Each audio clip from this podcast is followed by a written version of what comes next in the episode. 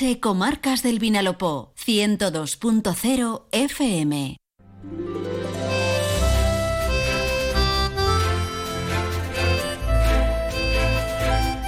Muy buenas tardes amigos y amigas, un placer saludarles y darles la bienvenida ahora a este tiempo de radio, una hora y media que tenemos por delante y que vamos a compartir desde los estudios de Onda Cero en Elche. Saludando, por supuesto, a todos aquellos que nos escuchan en cualquiera de las localidades de las tres comarcas del Vinalopó. Comarcas que vamos a recorrer eh, hoy de nuevo, como cada lunes, eh, en nuestra crónica semanal con la actualidad política, social y cultural de la mano de Víctor Santos. Además tendremos nuestra consulta de salud bucodental. Hoy la doctora Esther Sánchez, nuestra odontóloga de cabecera, entre otras eh, respuestas, nos va a hablar de las secuelas eh, que las enfermedades del trastorno alimentario dejan en nuestra boca. Tendremos eh, nuestro ratito de relax con buena lectura en el Rincón Literario con David Reche desde Librería Alitruc. Y además Jorge Miralles nos dejará la previsión del tiempo para esta semana, la última del mes de enero y la que le dará la bienvenida al mes de febrero. Por cierto, semana en la que ahora sí volvemos al invierno. Y a partir de la una y 20 llegarán las noticias, las del deporte y las de carácter general, que por cierto está siendo una mañana muy intensa. David Alberola, entre otras cosas, nos contará los temas abordados en el pleno celebrado en el Ayuntamiento de Elche, bueno, que se está todavía celebrando, y además nos confirmará la presentación ya oficial de la candidatura del exalcalde de Elche y secretario provincial del Partido Socialista, Alejandro Soler, a la Secretaría General del Partido Socialista del País Valenciano, es decir, a liderar este partido en nuestra comunidad. Pero enseguida lo que vamos eh, a hacer es eh, hablar con María José Aranda. Ya saben que esta temporada hemos estrenado sección 112 al habla para conocer el trabajo de la policía local, pero hoy también para conocer eh, las sanciones a las que nos exponemos si incumplimos la ordenanza municipal de limpieza. ¿Qué pasa con los vertidos eh, descontrolados en eh, zonas perimetrales del casco urbano o incluso en zonas rurales? ¿Qué pasa si dejamos nuestra bolsa de basura fuera del contenedor o fuera de la hora permitida para ello? Hablaremos de todo con María José Aranda. Será en un minuto. Ahora son las 12 y 23. Gracias por estar ahí. Dos consejos y arrancamos. Comprueba que todo está más barato en Hiperver. En la sección de charcutería al corte de Hiperver encontrarás el queso barra el ventero a 11,95 euros el kilo. También encontrarás el fiambre de sándwich el pozo al corte a 5,75 euros kilo. Y en nuestra panadería por un euro te puedes llevar una baguette de 140 gramos de pizza York recién horneada. Los frescos siempre en Hiperver. Gran Circo Alaska te presenta el musical circense de Aladín. Será en Elche junto al Instituto Vicente Verdú Explanada Feria de San Andrés, del 25 al 4 de febrero. Disfruta con el Gran Circo Alaska de las mejores atracciones circenses de la mano de Aladín. Un gran musical para disfrutar en familia. Funciones todos los días. Compra ya tu entrada en grancircoalaska.es y disfruta del genial y fantástico espectáculo Aladín. Más de uno. Onda Cero Elche, Comarcas del Vinalopó. Maite Vilaseca. 112 al habla. 112 al habla, una sección que hemos estrenado esta temporada en el programa y con la que queremos eh, acercarnos no solo al trabajo que desarrolla en el día a día la policía local en Elche, sino también a recordar esas eh, obligaciones que como ciudadanos pues tenemos que cumplir que todos sabemos que muchas veces hasta que no nos llega una sanción o un apercibimiento, mm, pues no reparamos en la importancia que pueden tener. Así que saludamos eh, a la mujer que hace posible esta sección, que es eh, la inspectora de comunicación de la Policía Local de Elche, María José Aranda. Bienvenida, buenas tardes. Buenas tardes. María José, muchas veces eh, nos centramos o ponemos mucho el foco en los derechos que tenemos como ciudadanos, ¿no? En los servicios eh, que el ayuntamiento o las instituciones públicas pues están obligados a prestarnos en base a los impuestos que nosotros eh, pagamos y está muy bien, es evidente y hay que denunciar cuando estos servicios no se reciben. Pero poquitas veces nos paramos a pensar en que nuestra contribución también con cumpliendo pequeñas obligaciones como ciudadanos pues hace que la vida para todos sea más agradable y más fácil en nuestras ciudades. Así que hoy vamos a hablar de esas obligaciones que tenemos como ciudadanas y ciudadanos, pero sobre todo enfocadas a la limpieza pública, a, tener nuestros espacios, bien sean en el entorno periurbano o dentro de las ciudades, en unas condiciones que, que faciliten la comodidad y el atractivo para todas y todos. Y mm, por eso mm, me gustaría que nos ayudaras a repasar un poquito cómo está la normativa cuando no cumplimos con esas obligaciones. ¿Qué te parece? Pues me parece muy conveniente ese recordatorio porque, como muy bien decía, eh, hablamos de el cumplimiento de nuestras obligaciones, de ese civismo, ¿no? De alguna manera, bueno, pues a lo que apelamos y a lo que de lo que se trata es de recordar que vivimos en comunidad y por tanto nuestro deber, el deber de todos y cada uno de nosotros es eh, bueno pues preservar y cumplir aquello que eh, sabemos que puede afectar y que afecta a terceras personas. Eh, en este caso, bueno, pues el cumplimiento o las infracciones al cumplimiento de las normas que en el fondo no son más que normas de convivencia y convivencia ciudadana que además deterioran la calidad de vida, eh, dañan y generan una cierta insalubridad y desde luego también un deslucimiento. Eh, la ordenanza municipal de limpieza eh, de nuestra ciudad, bueno, pues es bastante amplia y recoge todo tipo de, infracciones, digamos, de comportamientos que no son deseables y que en el fondo constituyen eso, una falta de civismo y un perjuicio para todos y cada uno de nosotros.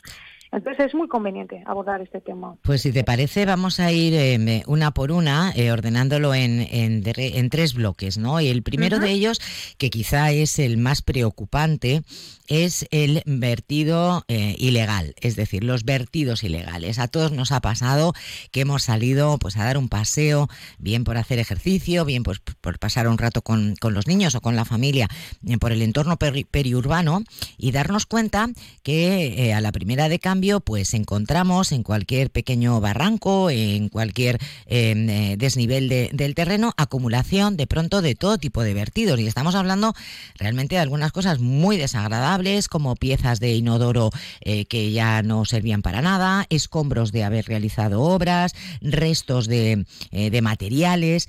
A ver, ¿cómo, ¿cómo se sancionan los vertidos ilegales? Tanto si es particulares como si es empresas y cómo se procede a, investigar o tratar de averiguar quién está realizando esos vertidos. Bien, eh, efectivamente, y es una realidad, una problemática de la que somos conscientes. Como muy bien decía, eh, en el entorno periurbano e incluso rural, que es donde la problemática tiene una mayor incidencia. ¿Por qué? Porque es evidente que los infractores buscan no ser detectados, para no ser denunciados. Y por tanto lo que hacen es huir de la zona urbana, la zona donde puede haber más testigos, hay más presencia de personas y demás. Entonces, eh, ese problema se traslada a la zona más rural, a la zona más alejada del casco urbano, de los cascos urbanos distintos de nuestra ciudad.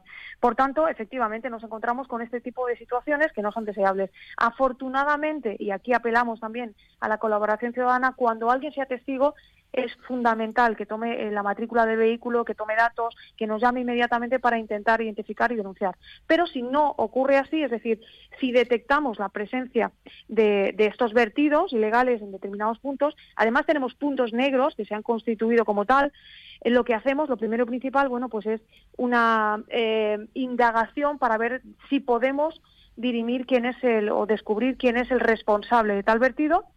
Llamamos, por supuesto, a la brigada rural de, la UTL, que es la empresa que tiene eh, asumida la, tarea de limpieza en, en nuestra ciudad, para que inmediatamente retiren ese tipo, porque además hay una cuestión que, que se da y es una realidad, que es el efecto llamada. Parece que cuando ya hay eh, restos de ese vertido, bueno, pues la gente tiende a dejarlo, como si aquello se hubiera convertido en una, una especie de vertedero. Eh, entonces lo que intentamos es primero retirar para evitar ese deslucimiento, esa potencial contaminación ambiental también, y ese efecto llamada, con independencia, por supuesto, como decimos, de intentar determinar quién ha sido el responsable de, esta, de esta infracción. En cuanto a las infracciones, eh, perdón, a las sanciones, eh, nuestra ordenanza municipal en los casos más leves. Luego, por supuesto, hay infracciones que son más graves, que dependen, bueno, pues de la graduación de, las infracciones, perdón, de, los comportamientos dependen de distintos elementos, como pueden ser la reincidencia, el potencial daño al medio ambiente, etc. etc. Pero van básicamente entre los 100 y 300 euros de multa. Eh, así como abandonar otro de los elementos que suelen dejar junto con lo que describí hace un momento son los muebles, los utensilios que se dejan en vía pública y demás que esta problemática también sucede en nuestro, en nuestro casco urbano. Importante recordar eh, los servicios que presta la UTLC, que, que, son además gratuitos para los particulares y sobre todo la existencia de dos puntos limpios que tenemos en nuestra ciudad, si te parece. Eh, claro, vamos a recordarlo. Sí, sí. Bien, bueno, pues actualmente tenemos dos puntos limpios, como decíamos, el, de Carrús, el tradicional, que está en la, en la zona del polígono de Carrús, y en el parque agroalimentario que está en la carretera de la Hoya. Son instalaciones que se dedican a recoger y a clasificar eh, todo tipo de, residuos de origen particular, de origen doméstico. ¿Por qué? Porque las empresas, lógicamente, tienen el deber, tienen la obligación de acudir a empresas gestoras de residuos que estén autorizadas, porque forma parte de una actividad empresarial, industrial, comercial. Pero los particulares tenemos, eh, digamos, ese servicio gratis. Podemos acudir. Eh, los dejamos y además tenemos la tranquilidad de que de, bueno pues se va a dar un tratamiento y un reciclaje adecuado a este tipo de, de. Pero también tenemos la otra opción, que es incluso más cómoda porque no requiere prácticamente ninguna actividad por nuestra parte, que es, bueno, pues estamos en casa y tenemos enseres domésticos, tenemos objetos, a veces voluminosos, que incluso, bueno, pues no tenemos medios para trasladar, pues también hay un servicio servicio de retirada en seres domésticos, en seres voluminosos, que además se presta en todo el término municipal, en el diseminado también, como alternativa y como además mucho más fácil. Eh, ¿Cómo se hace? Bueno, pues recordamos, tenemos un teléfono que presta la, la es el 680-363-774. Si no lo tenemos, podemos mirarlo en la, propia página web de, de esta empresa y del ayuntamiento. Y a este teléfono enviamos un mensaje de WhatsApp. Eh, cuando nos contesten indicando eh, concretamente el lugar y la hora y el día, podemos bajarlo a la vía pública. Podemos dejarlo, lógicamente, que no entorpezca al paso de la gente, ni en el portal, ni apoyándolo en contenedores, ni por supuesto en otro tipo de elementos. Es decir, eh, y dejamos esos bultos porque ya nos han indicado, pero únicamente cuando nos hayan confirmado, y eso es muy importante, Maite, cuando nos hayan confirmado que ese día van a pasar. En el casco urbano, además del servicio, se presta por parte de la UTE en horario nocturno, pero en pedanías y en diseminados, ellos ya lo indicarán cuando confirmen la hora, se, se realiza por su parte por la mañana y por la tarde. Y yo creo que más fácil imposible. Imposible, la verdad. No se pueden dar más facilidades. Incluso el tema de la poda doméstica si tenemos una parcelita, un pequeño jardín y retiramos, bueno, pues eh, con poda, también hay alternativas. Y, y por parte de, bueno, pues de la misma UTE, también podemos con el mismo procedimiento indicar, ellos nos dirán, bueno, cuando la podemos dejar en la puerta de casa, y además es una cantidad tremenda, me refiero que incluso teniendo un jardín grande, si no tenemos un jardinero, no tenemos un gestor de, de ese tipo de poda que sea profesional y que se lleva esos restos de poda, doméstica, por supuesto, no estamos hablando de la, de la poda de origen agrícola, sino la familiar, la de particulares, pues ellos nos la retiran. Eh, lo metemos en unas sacas, en unas bolsas y retiran hasta un metro cúbico, es decir, hasta mil litros de, de capacidad de la puerta de nuestra casa. Fíjate, María José, que empezábamos la sección hablando de que muchas veces sí que ponemos el foco en los servicios eh, y, en recibirlos con calidad, ¿no? A los que tenemos derecho como, como ciudadanos. Eh, y aquí es que se, se, juntan perfectamente ambas cuestiones. Es decir, disponemos de unos servicios eh, que nos brindan como ciudadanos y, y, es tan fácil como aprovecharnos de ellos. Muchísimo más cómodo que andar cargando en el coche ningún tipo de escombro, ningún tipo de, mm, de ser viejo, mm, absolutamente. Es decir, llamamos, decimos, mire, me, esto, te dicen, pues déjelo usted en la puerta de su casa, que vamos a pasar a recogerlo. Es una maravilla.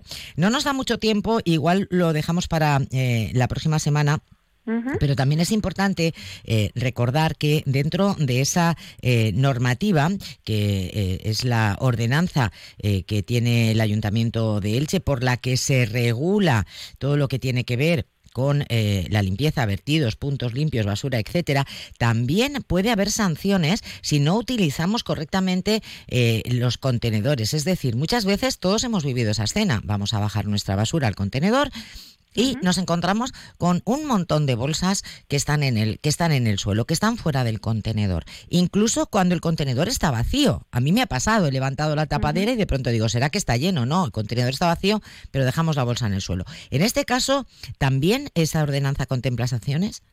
Absolutamente. Hablábamos antes de la cuantía que puede ser graduada entre los 100 y 300 euros aproximadamente para este tipo de infracciones.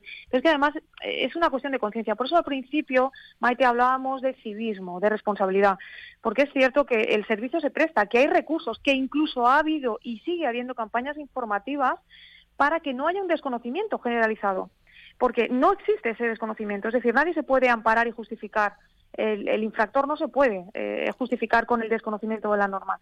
Existen recursos, existen normas y se trata de que entre todos, bueno, pues entendamos que no cuesta nada abrir la tapa del contenedor, introducir la basura en el horario que está establecido para la basura, que recordamos es de 21 a 23 horas. ¿Por qué? Porque el servicio se presta a partir de esa hora y así nos aseguramos de que está introducida en ese contenedor que no molesta a los vecinos que lo tienen cerca de su inmueble y evidentemente eh, es más fácil también para los operarios del servicio de limpieza que trabajan muy mucho, muy mucho, todos los días del año para mantener una ciudad limpia y para mantener una salubridad pública que en el fondo es una garantía de salud para todos y cada uno de nosotros. Claro. A veces no nos damos cuenta. Dejar esas estas bolsas de basura fuera del contenedor significa que puede haber roedores o insectos que las rompan, que acudan a, gatos, etcétera, que la rompen, la basura queda esparcida por el suelo, con lo cual pues, se genera problemas de insalubridad, de olores o de plagas. Es algo que en principio uno no se plantea, pero en fin, que hay que darle un pedal. Si está roto, si el contenedor está lleno, también podemos utilizar ese mismo teléfono para contactar con la UTE, con la empresa mm, de limpieza y denunciar, decir, miren, este contenedor está lleno, este contenedor está roto, en fin, mm, vamos a ejercer también nuestros derechos como, como ciudadanos desde nuestras obligaciones. Pues María José Aranda, como siempre, muchísimas gracias por estar ahí al habla, el 112, el equipo de eh, la Policía Local de Elche y recordarnos que entre todos podemos contribuir. Como decía, como decía mi madre, usted es más joven, pero en casa siempre se decía que no es más limpio el que más limpia, sino el que menos ensucia. Y qué gran verdad, ¿eh? Totalmente de acuerdo, cierto es. Gracias, María José, un abrazo. Gracias. Buenas tardes. 112 al habla. En Madagascar Mascotas sabemos que a tu mascota le encanta divertirse. Ven a nuestras tiendas y aprovecha el 20% de descuento en juguetes de perro y rascadores de gato. Y no dejes que se aburra. Madagascar Mascotas, el mejor servicio para ti, el mayor surtido para tu mascota. Más de uno Elche, comarcas del Vinalopó, Onda Cero.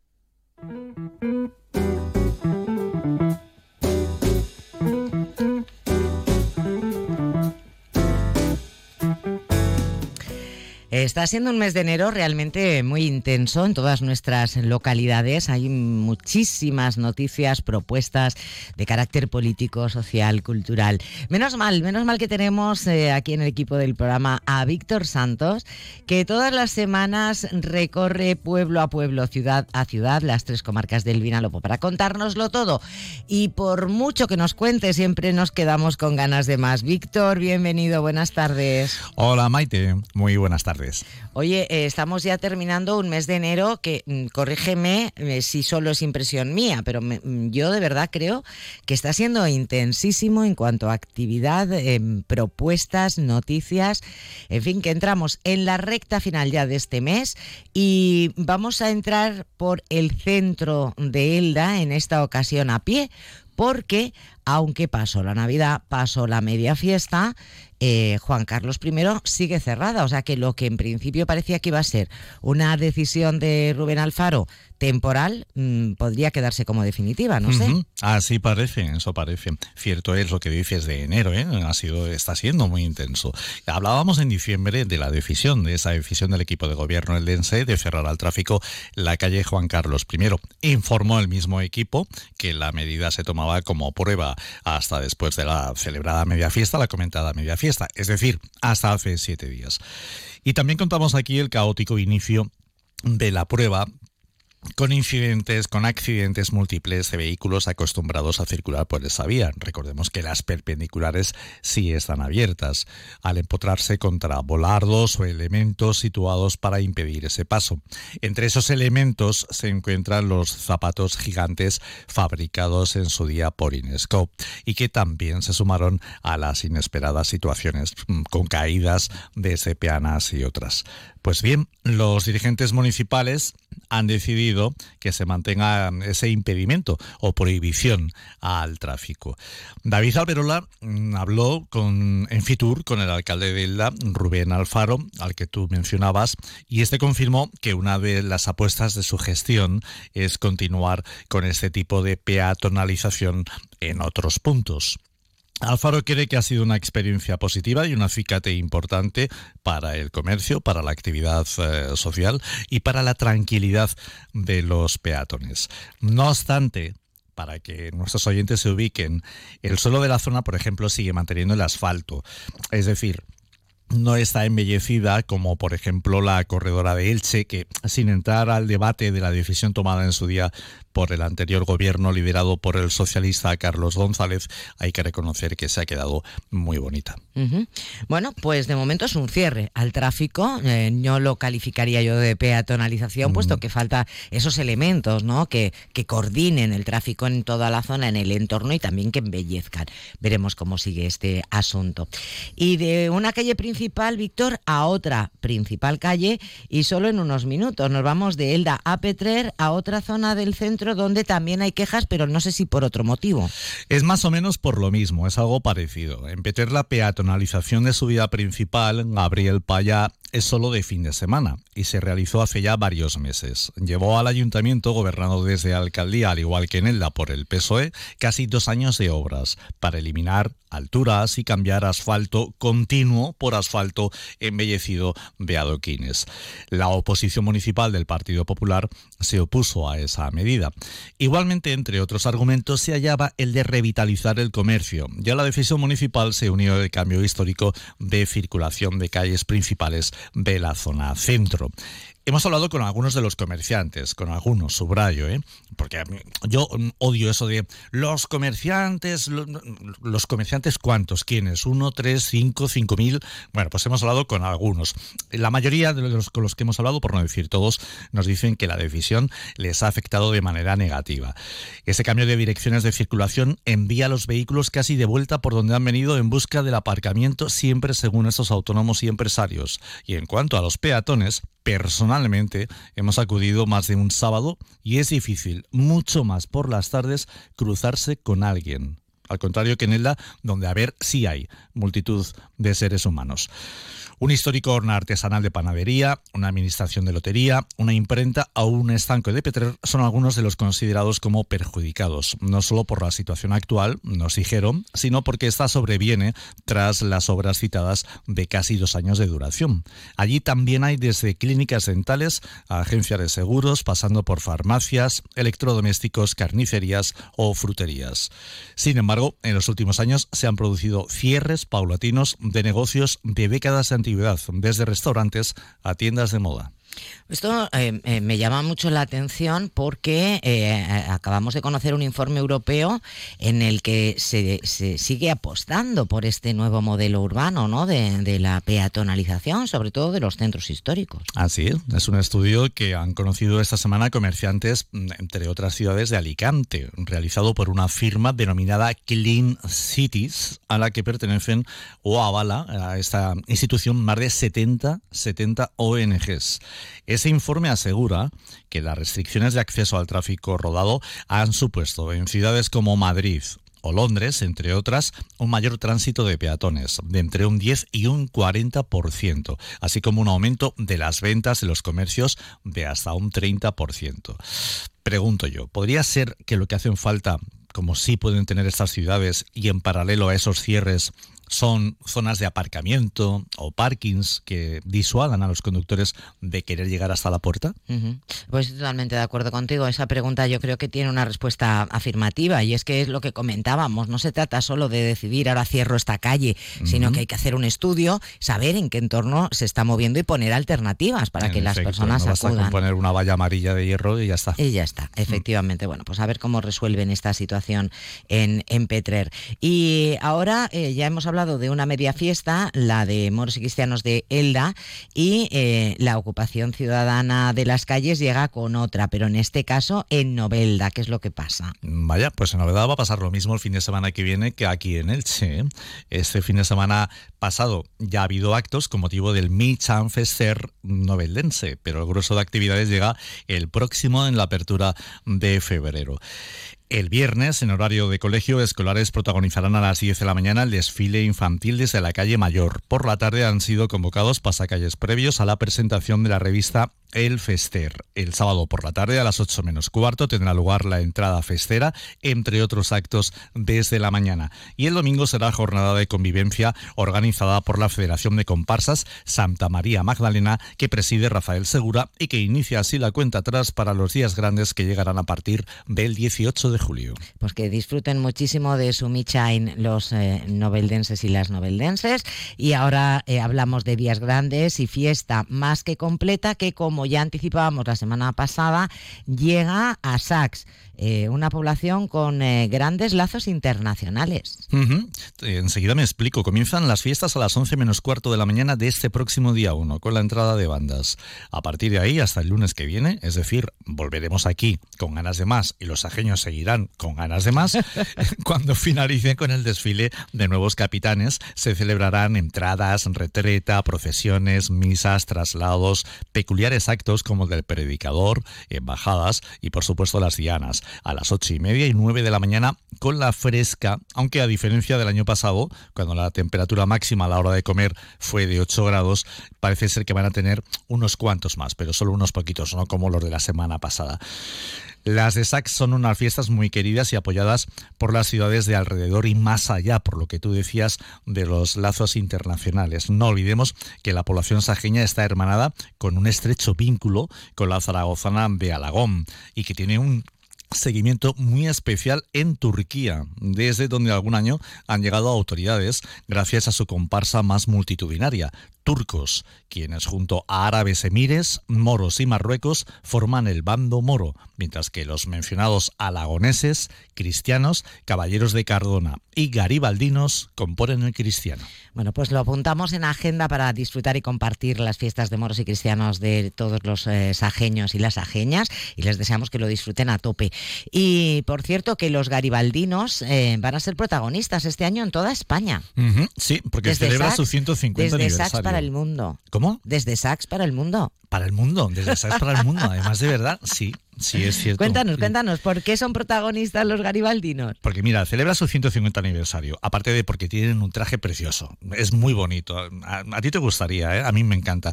Y ya tanto en diciembre como este fin de semana que hemos pasado, ha celebrado numerosos actos, con el estreno del paso doble que lleva su nombre y el de la efeméride, así como con el desfile histórico de ayer. Pero hace poco más de una hora, que en rueda de prensa con autoridades y representantes se ha dado a conocer en la, en la, mayordomía de San Blas el diseño del cupón de la 11 que se venderá en toda España para el sorteo del próximo sábado el 3 de febrero, día del patrón sajeño, San Blas, y que estará dedicado a la comparsa que lleva el nombre de procedencia italiana mm, del general y político Giuseppe Garibaldi, considerado el liberador de los dos mundos, primero en Italia y luego en América Latina. Bueno, pues eh, doble motivo para felicitar, en este caso a los garibaldinos que celebran su aniversario y para los que estas van a ser unas fiestas inolvidables. Y, nosotros, pues, ¿no? animarnos y si compramos ese cupón, a ver si nos traen suerte. Un pellizquito. habrá que hacerlo, habrá que hacerlo. Yo ya tengo guardados el de San Antón y el de San Bonifacio de pues, Peter. Vale, perfecto. Pues nada, vamos ahí, vamos a tentar a ver si, a ver si hay suerte. Nosotros lo que sí tendremos el próximo lunes es la suerte de volver a contar con Víctor Santos y su repaso a la actualidad semanal en las comarcas del Vinalopó. Un placer, Víctor, y hasta el lunes. Feliz semana. Igualmente, gracias.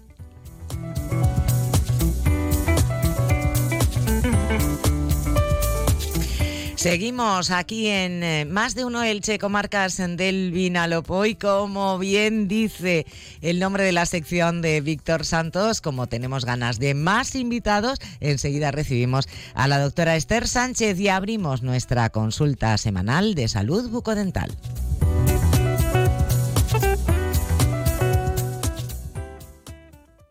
Más de uno. Onda Cero Elche, comarcas del Vinalopó. Maite Vilaseca.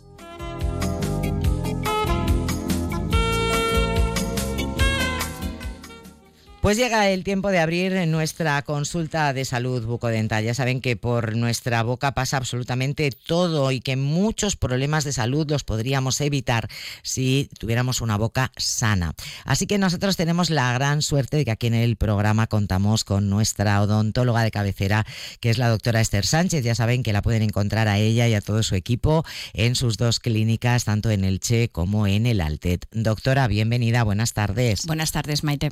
Bueno, vamos con una nueva batería de dudas de nuestros oyentes, que además en la mayoría de los casos, pues me imagino que son consultas que les llegan a ustedes prácticamente todas las semanas también a la clínica.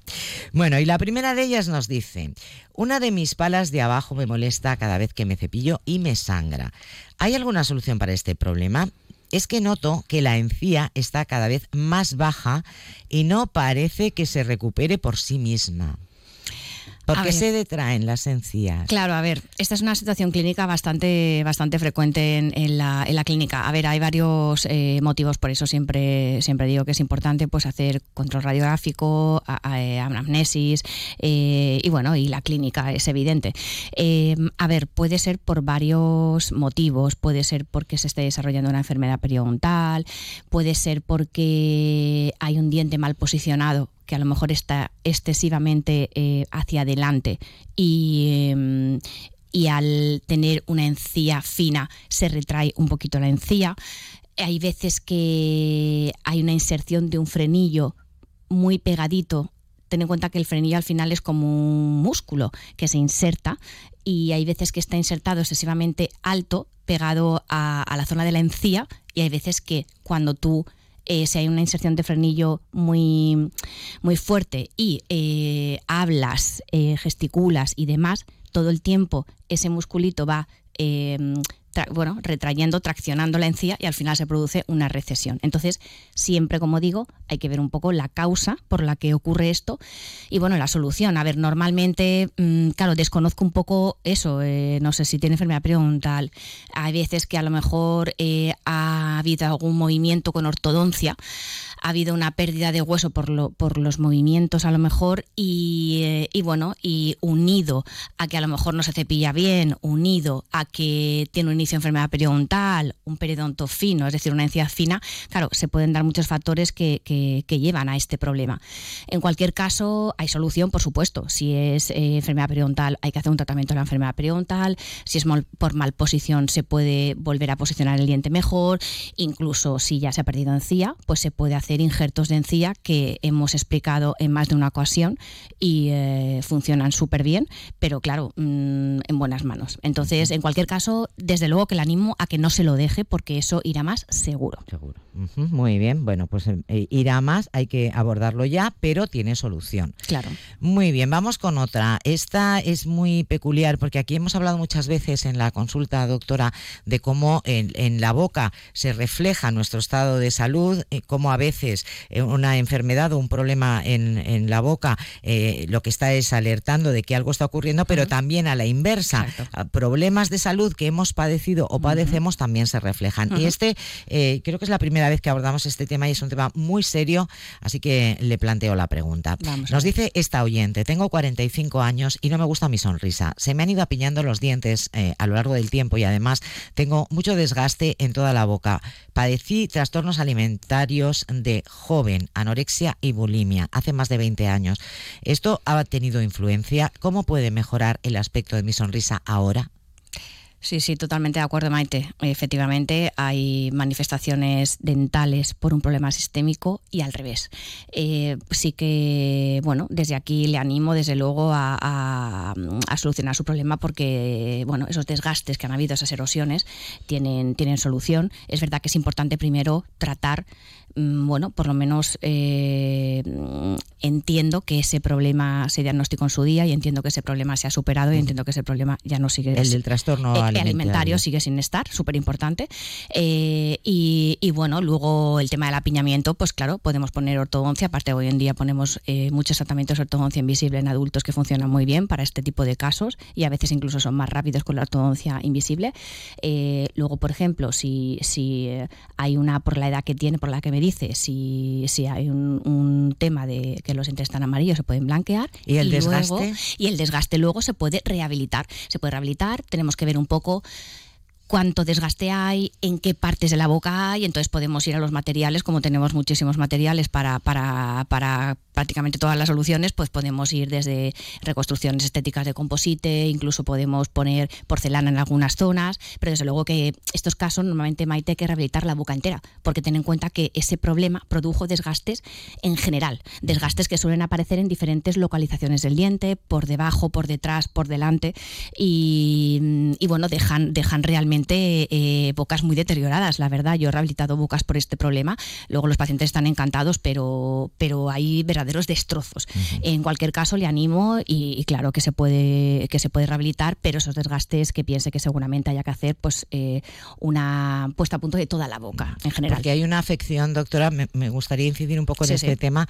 Hay una, eh, una afectación eh, de ese reflujo, ¿no? De cuando hay un trastorno alimentario, ese ácido, ¿no? Así es. lo que está. Sí, el problema es que hay excesiva acidez todo el día en la boca y eso produce, por supuesto, verdaderas erosiones, desgaste dental, verdaderos desgastes, grandes desgastes y en la entidad del diente. Sí, sí, eh, vemos, yo he visto muchos, eh, mucho deterioro de una boca, tanto a nivel de las cúspides, a nivel posterior como a nivel anterior, desgaste, dientes chiquititos, mm, muy, muy, con muchas eh, mm, fracturas y sí, sí, desde luego que yo he visto casos extremos que, que, bueno, que ya te digo que lo importante es que se haya solucionado ese trastorno y bueno, pues luego rehabilitar la boca y bueno, y muchas consecuencias más que tienen este tipo de, problemas que a veces, bueno, mm, pues no dejan de ser también un trastorno mental, ¿no? Y, bueno, a veces no, es nada fácil, no es nada fácil solucionarlo, pero se puede, claro. Lo importante es que una vez superado, ¿eh? Eh, pues nos veamos bien otra vez. Eso, es. eso, eso es muy importante. Bueno, eh, teníamos dos, pero creo que eso no nos va a dar tiempo a una más. Guardaremos la siguiente consulta para la próxima semana. Eh, esta también es muy interesante. Dice, eh, llevo dos empastes en dos palas de arriba que están amarillentos. No me gusta el aspecto que tienen. La única solución es cambiar eh, estos empastes y poner coronas nuevas o hay otra alternativa. A ver, yo siempre hablo, ya lo sabes, Maite, de una ontología mínimamente invasiva e intentamos hacer nuestros tratamientos de menos a más. Si lleva unas reconstrucciones de composite antiguas, y se puede volver a hacer reconstrucciones de composite con los nuevos materiales además que quedan preciosas por, las técnicas pues de, de, estratificación en fin que tenemos muchos materiales diferentes técnicas y podemos eh, solucionar la estética eh, preciosa eh, otra vez con bueno con simplemente carillas de composite. Luego también tenemos otras técnicas como carillas de porcelana. Las coronas al final las dejamos para cuando hay un diente muy deteriorado. Siempre intentamos de menos a más pero mm, conozco un poco la boca, habría que hacer una buena anamnesis, como siempre digo, y una buena exploración clínica, a lo mejor con, unas carillas de composite o reconstrucciones estéticas, con material y técnica adecuada, podemos recuperar la estética perdida fácilmente. Bueno, pues es una, es una buena noticia y sobre todo insistir en, esa, esa nueva forma de entender la, odontología mínimamente invasiva en la que lo que se busca es eh, salvar al máximo eh, lo que tenemos. ¿no? El sustrato natural, Lo que nos ha dado la naturaleza suele ser lo más, lo más adecuado para cada uno de nosotros. Absolutamente de acuerdo, Maite. Pues eh, ya saben, la doctora Esther Sánchez está los lunes aquí en la consulta de odontología en más de uno, el Checo Marcas del Vinalopó, pero también y esto es lo más importante, bueno, pues con todo su equipo de grandísimas profesionales en, eh, sus dos clínicas, en Elche, en la calle Camilo Flamarión y en el Altet, en la calle Valencia. Y eh, siempre en clínicasestersánchez.es y en el teléfono 96 666 1338. Doctora, muchísimas gracias y hasta la semana que viene. Hasta la semana próxima.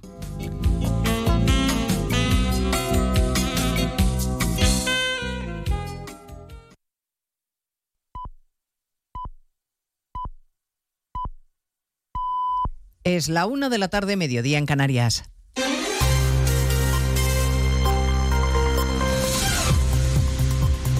Noticias en Onda Cero.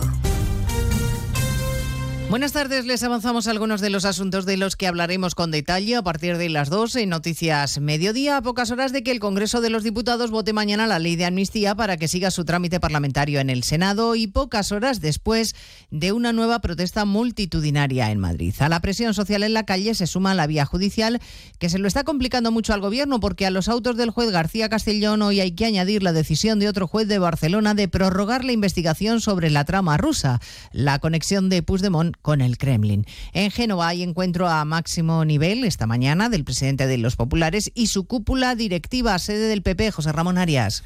Acaba de comenzar la intervención del presidente del Partido Popular ante la Junta Directiva Nacional del PP después de que haya tomado la palabra el presidente y candidato a la Junta de Galicia, Alfonso Rueda. La reunión del máximo órgano entre congresos de los populares tiene lugar a menos de 24 horas de la votación en el Congreso de la proposición de ley de amnistía. Núñez Feijóo ha afirmado en sus primeras palabras que los españoles ni el Partido Popular van a amnistiar al gobierno, como ayer se demostró en la concentración que tuvo lugar en la Plaza de España de Madrid. También se ha referido al término fachas utilizado por Sánchez para insultar, dice Feijó, a los españoles del otro lado del muro y por tanto le ha exigido respeto al presidente del gobierno a millones de españoles que no piensan como él. Escuchamos en directo al presidente del PP, Alberto Núñez Feijó.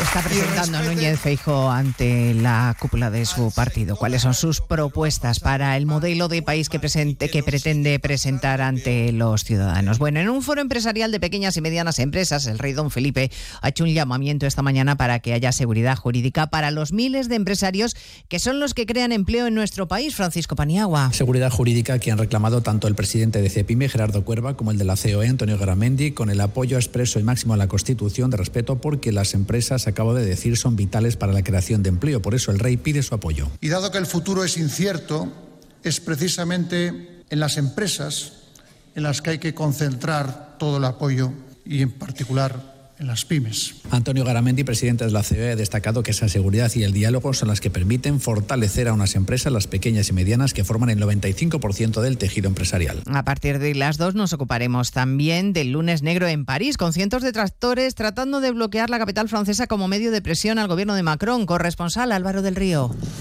Entre 1.500 y 2.000 tractores marchan a esta hora hacia París, ralentizando el tráfico en muchas autovías de acceso a la capital, con la intención de bloquear completamente la circulación en esos ocho puntos y establecer un cerco a la ciudad a partir de las 2 de la tarde. Y dicen que por tiempo indefinido hasta que el gobierno galo acceda a hacer más concesiones, medidas, por ejemplo, para que se les respete un precio justo a sus producciones o contra la competencia desleal que dicen sufrir. Otra caravana de tractores desde el sur tiene previsto bloquear mañana el mercado central de París donde ya hay un importante dispositivo policial. La Comisión Europea ya ha pedido explicaciones a Francia de qué está sucediendo. Les contaremos cómo afectan estas protestas a los cerca de 20.000 camioneros españoles que cada día cruzan la frontera y que recuerdan con enfado que no hay competencia desleal alguna porque en Europa hay política agraria común.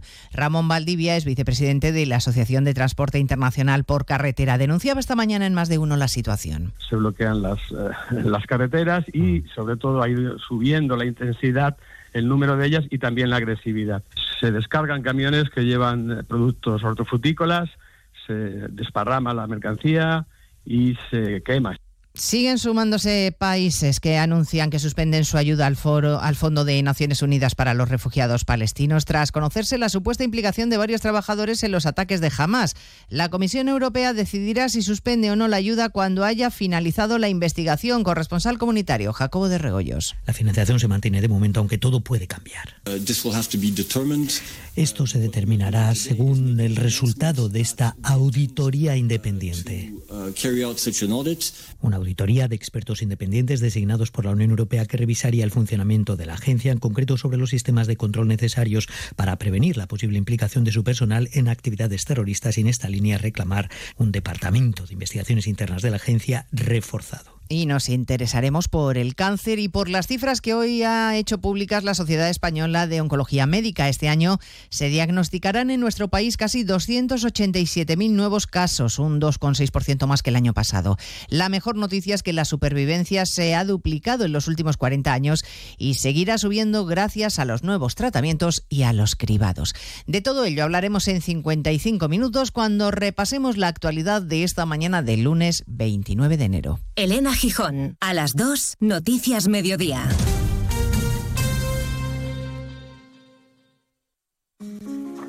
Mucha gente medita para dormir.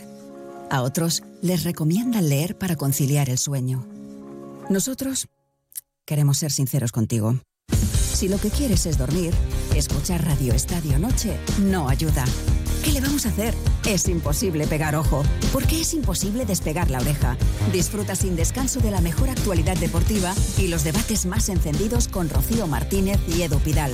Cada noche a las once y media y siempre que quieras en la web y en la app. Onda Cero, tu radio.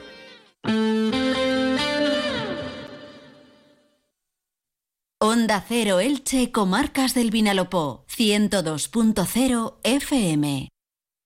¿Qué buscas en tu vida? ¿Quieres independizarte y empezar de nuevo? Busques lo que busques. Ve a Inmobiliaria Medina. Sí, porque en Medina tienen la casa que buscas para llevar la vida que quieres. Ciudad, campo, playa. Y para que no te agobies, se encargan de todos los trámites. La casa de tu nueva vida está en Inmobiliaria Medina. Y en inmomedina.com.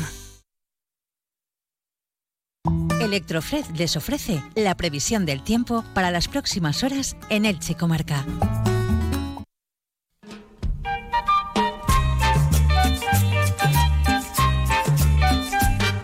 Les habla el hombre del tiempo.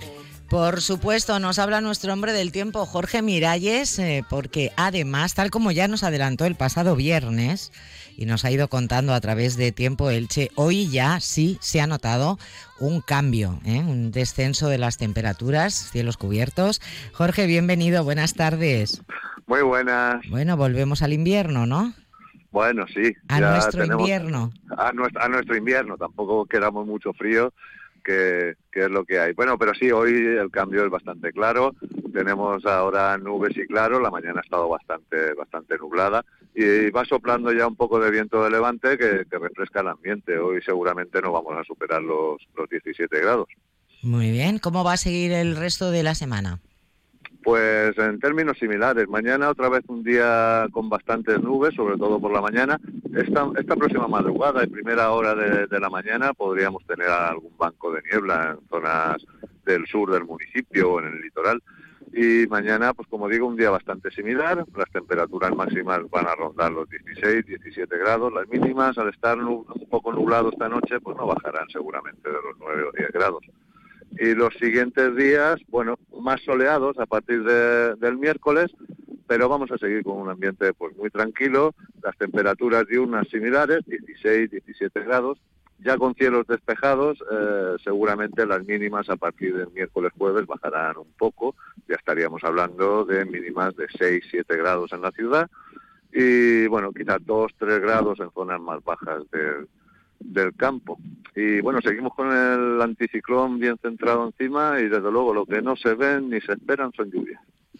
Pues una lástima porque ya, ya es demasiado tiempo, salvo dos o tres momentitos como honrosas Sí, excepciones. hemos, hemos tenido un par de días de lluvia en enero, pero claro, venimos de un otoño tan malo que se está haciendo barrobar, la verdad. La echamos de menos. Bueno, pues volvemos eh, a nuestro invierno y a ti volvemos a tenerte en el programa el próximo viernes. Mientras tanto, ya saben que eh, Jorge Miralles, colaborador de la Agencia Estatal de Meteorología y director del portal Tiempo Elche, todos los días nos ofrece la previsión meteorológica, cosa que es muy de agradecer. Feliz semana, Jorge, y hasta el viernes. Igualmente, hasta el viernes.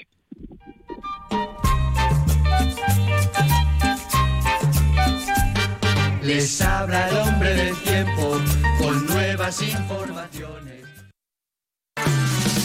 Entra en la nueva era de las energías renovables y del autoconsumo con la mayor garantía. En Electrofred ofrecemos un servicio integral llave en mano para la instalación de tus paneles solares, el estudio de viabilidad, asesoramiento, legalización y tramitación de las subvenciones vigentes. Empieza a generar y consumir tu propia energía con la garantía de Electrofred y sus 20 años en el sector. Infórmate en el teléfono 965 681 540 o en electrofred.com.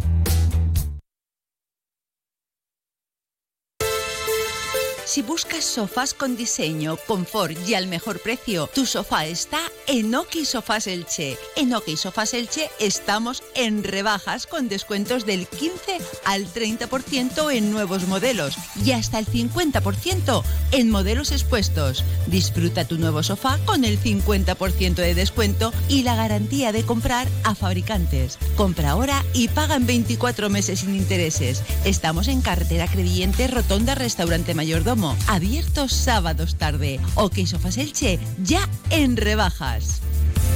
Aspe y Novelda te esperan. Pueblos de Alicante, tierra de tradiciones con historia y gastronomía envidiables, campos de vides, sus paellas hechas con sarmiento y por supuesto, el postre lo pone Raúl Asencio. No puedes marcharte sin probar sus helados o sus famosos panetones, ambos elaborados de la forma más artesanal y solo con productos naturales. En Aspe y Novelda, pastelerías Raúl Asencio. Te esperamos. ¿Compraste la lavadora? ¿Lavadora? y secadora, frigorífico, horno. Cariño, no he podido resistirme a las rebajas del progresoelche.com. El progresoelche.com ya en rebajas. La tienda de electrodomésticos de la que todo el mundo habla. Distribuidores directos en primeras marcas con 30 años de experiencia en el sector y miles de clientes satisfechos. Estamos en Avenida Josep Joaquín Landerer 9 junto a Plaza Castilla. Teléfono WhatsApp 660-938-730 o en la web elprogresoelche.com. Elprogresoelche.com en rebajas. Y no pagues más por lo mismo. Más de uno. Onda Cero Elche, Comarcas del Vinalopó. Maite Vilaseca.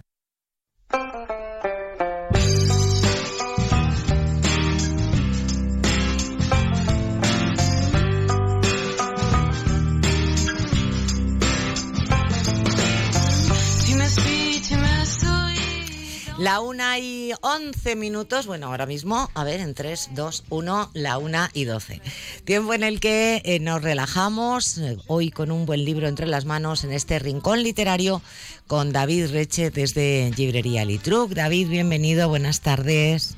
Hola Maite, buenos días antes de comer, ¿qué tal? Ah, no hay manera, ¿eh? No hay manera. ¿A qué hora comes tú habitualmente? Así todavía es que al- algún oyente seguro que tiene curiosidad también. Pues mira, yo como sobre las dos más o menos. Y a partir de ahí ya buenas tardes. Ya es buenas tardes, sí, pero siempre ha sido así para mí, ¿eh? Vale, Muy bien, muy bien. Bueno, pues digo que hoy lo que nos traes es una recomendación, es un buen libro, como todos los que nos eh, propones para, para que leamos, ¿no? Y es La Niña de Oro eh, del escritor argentino Pablo Maurete. Eso es, Pablo Maurete, argentino de 1978, así que lo consideré joven porque apenas me llevo nada Porque con es él. jovencísimo. Eso es. Y nada, es una novela que bajo la premisa de lo policíaco eh, nos cuenta o esconde muchas cosas más. Una novela que transcurre en Buenos Aires. ¿Podemos saber un poquito del argumento? Pues mira, es un profesor de biología. Sin desvelar demasiado, ¿eh? Un profesor ah, pero espera No, momento. por eso, me- me- Ah, me había un momento, un momento, claro, claro. Que siempre Tenemos- me embalo, siempre me embalo.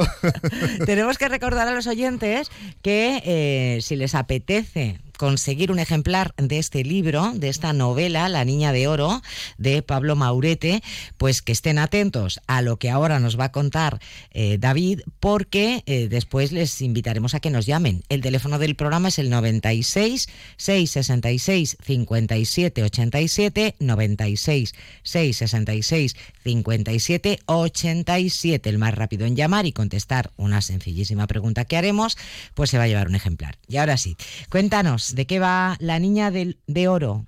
Pues mira, la, premisa es eh, la aparición de un profesor de biología, profesor de instituto de biología que aparece muerto en su apartamento y a partir de ahí se encarga de la investigación eh, una, ayudante fiscal, Silvia Reis, la protagonista, junto con un policía y son en las novelas negras que siempre los personajes son, son gente eh, muy ofuscada o con grandes traumas detrás que tienen que, intentar superar lo que tienen detrás para intentar resolver el caso. En este caso son unas personas muy normales, con sus cosas aburridas, divertidas, eh, como es la vida real y, tratan de averiguar qué ocurre, por qué ha aparecido muerto este profesor de biología eh, y alrededor de todo esto eh, van a ir apareciendo tramas, eh, alguna cosa policial, temas también de investigación científica, un albino, todo giran alrededor de un albino, como Moby Dick, la ballena blanca, en este caso es, es un, un albino que es quizá el centro de todo, de todo este crimen. Es una novela donde es muy argentina porque el lenguaje es completamente eh, platense, de, es porteño, completamente porteño. Eh, yo he disfrutado mucho leyendo, leyéndola. Eh, estás leyendo el tono, el acento, las palabras, la forma de, hablar de los personajes. Es muy de la calle. Buenos Aires es una protagonista más de, esta novela, la, la ciudad de Buenos Aires. Está muy presente. Y y cómo va evolucionando poco a poco intentando resolver el, crimen y la reflexión que hace la mm, una reflexión que hace la protagonista sobre realmente cómo queremos aferrarnos siempre al pensamiento mágico no a la razón. Y cómo al final eh, ella intenta ir a la razón al móvil y el móvil del crimen real y siempre hay quien eh, va buscando la cosa mágica la religión la magia Mm, Me ha gustado mucho.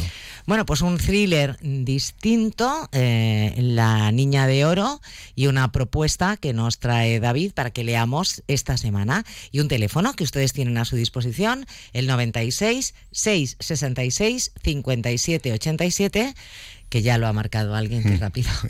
Vamos a ver, ¿a quién saludamos? Buenas tardes. Hola, buenas tardes. ¿Me dice su nombre? Eh? José Vicente Martínez. José Vicente Martínez, pregunta muy sencillita, espero que haya estado atento a lo que nos ha contado David sobre la novela La Niña de Oro del escritor Pablo Mauret. Nos ha dicho que se trata de un thriller, básicamente, pero hay una ciudad que también es protagonista en esta novela, es la ciudad donde transcurre la trama de la misma. ¿De qué ciudad hablamos? Buenos Aires. Perfecto, Buenos Aires, muy Buenos Aires, bien. querido. ¿Y cómo, cómo se llama al, lenguaje, que, a la peculiaridad del castellano que se habla en algunas zonas de Buenos Aires? Ni idea. Ahí ya estás pidiendo mucho. El porteño, ¿no? El porteño. muy bien. Pues que disfrute muchísimo de la lectura de esta novela. Ya cuando quiera puede ir usted a partir de esta tarde a recogerla a librería Litruc. Eh, repítame su apellido, José Vicente. José Vicente Martínez. Martínez. A disfrutar y gracias por estar ahí, José Vicente. Feliz día. Gracias, feliz día. Un saludo.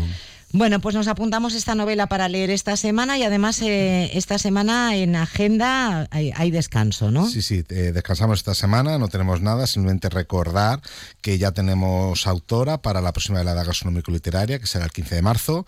Vamos a tener la visita de Tutocaya Maite Uceda a propósito de su última novela, que es El Maestro de Azúcar, que es una novela que transcurre eh, en el último periodo colonial de la isla de Cuba, donde hay luchas por la dignidad están los hacendados, están los, los esclavos y, es una novela muy interesante. Maite Ceda en su primera etapa como escritora se autoeditó y consiguió escalar los primeros puestos del Gran Satán de Amazon y a partir de ella pues publicó con Planeta títulos como Después de Alicia el tenoma de los monos infinitos o El guardián de la marea. Y estará en la tertulia gastronómico-literaria aquí en Elche el día 15 de marzo. Bueno, y tenemos reto, ¿no? Concurso de relatos. Eso, el libro que recomendamos hace dos semanas fue El primer caso de Unamuno, de Luis García Jambrina, no Jambrilla, que dije la semana pasada. Que por cierto, este es el libro que tenemos también en nuestro club de lectura para el martes 13 de febrero a las 8. Y recordamos la gran primera frase de este libro que es Alguien dijo que el ser humano más seguro que hay sobre la faz de la Tierra es aquel que a la caída de la tarde cabalga lentamente sobre un burro. Pues a partir de ahí un máximo de 100 palabras para escribir hasta tres relatos y enviarlos a david.alitruc.es. El plazo termina este jueves 1 de febrero y todas las bases están en el blog de Alitruc. Oye, por cierto, recordar además que se trata de un concurso de microrelatos, ¿no, David? Queremos que nos cuenten historias, no reflexiones, sino un relato, una historia con su nudo planteamiento, planteamiento nudo desenlace, no necesariamente en ese orden, porque a veces se puede, se puede jugar a eso, pero queremos historias. Muy bien. Pues eh, anímense a escribir david.alitruc.es. Como premio, pues tendrán un ejemplar de ese libro, El primer caso de Unamuno, de Luis García Jambrina. Como siempre, David, un placer tenerte en el programa. Muchísimas gracias. Nos leemos. Hasta el próximo lunes. Y así llegamos a la una y 20, tiempo para las noticias, primero las del deporte y después las de carácter local y comarcal. Por mi parte es todo, sigan disfrutando de la radio y de la tarde en la compañía de Onda Cero, traten de ser felices y recuerden que mm, todos los contenidos, todas las entrevistas del programa de hoy están, como siempre, en nuestra página web y nuestras redes sociales. Hasta mañana.